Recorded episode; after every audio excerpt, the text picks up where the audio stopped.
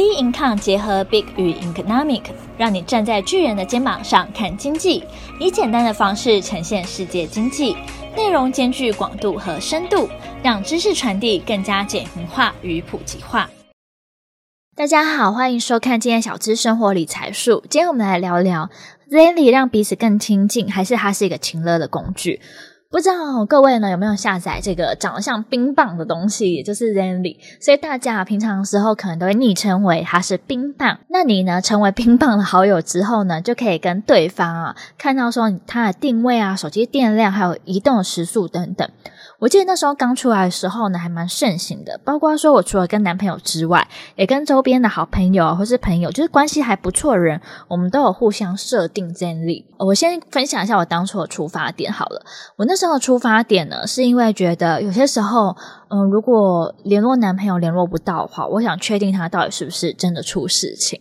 因为我男朋友是那种哦，一开话匣子就聊不停的人，所以他今天可能出去跟别人聚会，或是我们可能没有先讲好说彼此报备行程之类的，然后可能他在跟别人讲话，一讲讲个天翻地覆，甚至啊，他晚上有些时候跟他的好朋友去健身房，或者在他们家附近。走来走去的时候，那时候他在讲的很热烈的时候，是不一定会感觉到手机在震动或者是拨电话的。所以说我可以看到它的定位，它是在哪边，然后电量是多少，甚至呢，它移动的速度，呃，会想看移动速度，你可以知道说他现在是走路，还是说他在骑车。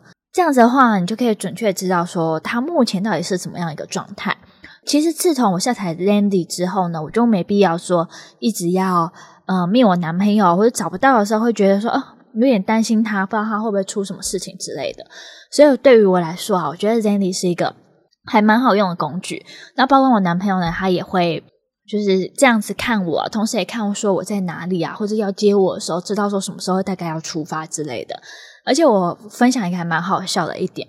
就曾经有一次我们在路上吵架，然后我们吵架以后呢，我就想说我要各走各的，然后就自己走到别边，然后生气，然后边生气还要边打字，然后我男朋友走到另外一边，然后结果后来呢，我男朋友竟然 就是依照着 Zenly 的这个定位，然后又找到了我，所以我觉得说呢。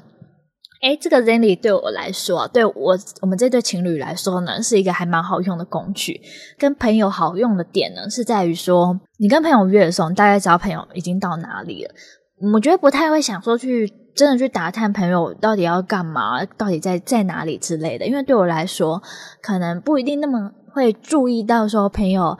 呃，要干嘛？因为他要干嘛也不干你的事情啊。但是有些时候追踪他，可能偶尔打开 Zenly 的时候，哦，看到他出去玩，还可以故意跟他有个话题啊，讲，他就说：“诶，你在哪里玩哦？什么之类的。”这对我来说是一个正面的心态。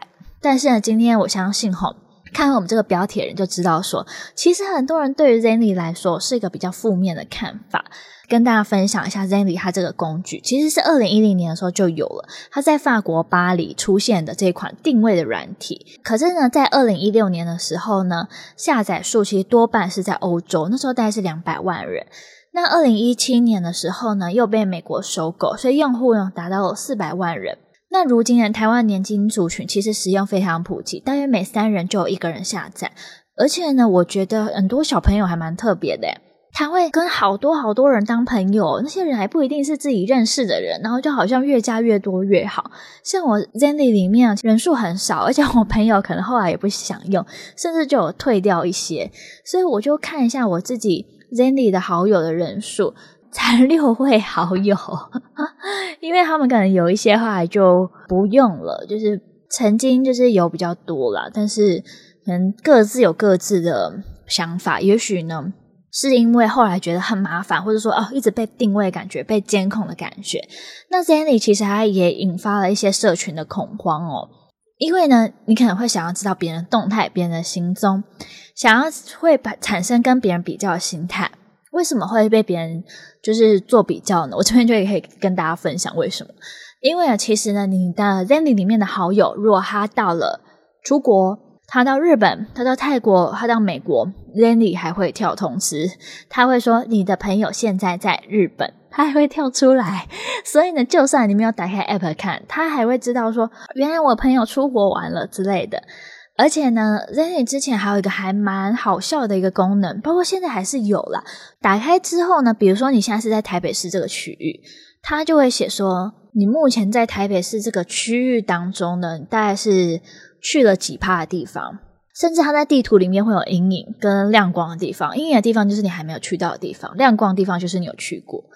比如说呢，你在市林夜市你待着，然后那个地方的颜色呢就会变，就是白白的颜色，表示说你有待在这个地方过，你有到达这些地点过。所以呢，你在台北市爬爬照的比例是多少？哇，那之前的时候我也好想要那个比例多一点哦，因为会觉得说，诶，这样子好像去过比较地多地方的感觉。我猜啦，我猜有可能是因为这几个原因，所以会出现一些比较形态。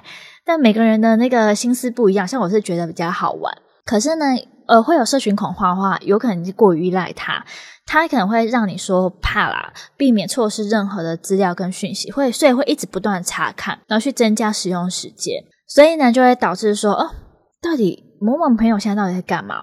谁谁谁他怎么每天都跑出去玩？或者说，如果我不滑的话，我会不会就不知道发生什么事？我会不会是边边缘人？会不会我的 Zenly 里面朋没有朋友是很丢脸的事情？所以呢，而且而且呢，Zenly 呢还有设立一个挚友的栏位，是友好的排行榜，所以你可以看到说这个礼拜当中，或是这个月，我有点忘记，但是就是一段期间内，谁呢会一直看你，甚至呢你可以看说你自己被看了几次，所以长期呢会出现说被众人检视的压力。那如果说你可能冻结定位，或是模糊自己的定位，又很担心说被排挤，而且有些人可能会说：“诶，你为什么冻结？你为什么模糊了？你到底在干嘛？为什么没有讲？或者说你怎么出去玩了没有约我？等等的一个状况。”但是我觉得说没有约你这个状况比较容易出现在 Instagram 的现实动态了。但当然，做这个定位当中呢，是会有好有坏。双面刃的话，当然是说，因为觉得很安心嘛。但是呢，不好的地方是说，去有些人会去，呃，有些人去，有些人是会很恐慌，会觉得说，啊、男朋友为什么在这里？他在干嘛？甚至我有一次啊，甚至我有一次呢，在吃饭的时候还听到隔壁桌的说，他觉得他女朋友就是很疯狂，那他会一直看脸里的定位。